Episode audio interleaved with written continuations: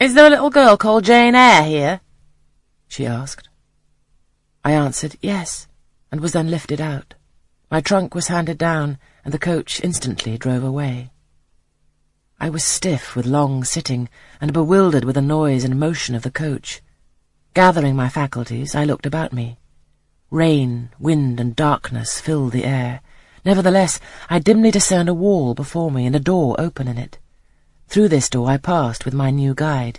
She shut and locked it behind her. There was now visible a house, or houses, for the buildings spread far, with many windows, and lights burning in some. We went up a broad, pebbly path, splashing wet, and were admitted at a door. Then the servant led me through a passage into a room with a fire, where she left me alone. I stood and warmed my numbed fingers over the blaze. Then I looked round. There was no candle, but the uncertain light from the hearth showed, by intervals, papered walls, carpets, curtains, shining mahogany furniture. It was a parlour, not so spacious or splendid as the drawing-room at Gateshead, but comfortable enough. I was puzzling to make out the subject of a picture on the wall when the door opened and an individual carrying a light entered. Another followed close behind. The first was a tall lady with dark hair, dark eyes, and a pale and large forehead. Her figure was partly enveloped in a shawl. Her countenance was grave, her bearing erect. The child is very young to be sent alone, said she, putting her candle down on the table. She considered me attentively for a minute or two, then further added, She'd better be put to bed soon. She looks tired. Are you tired?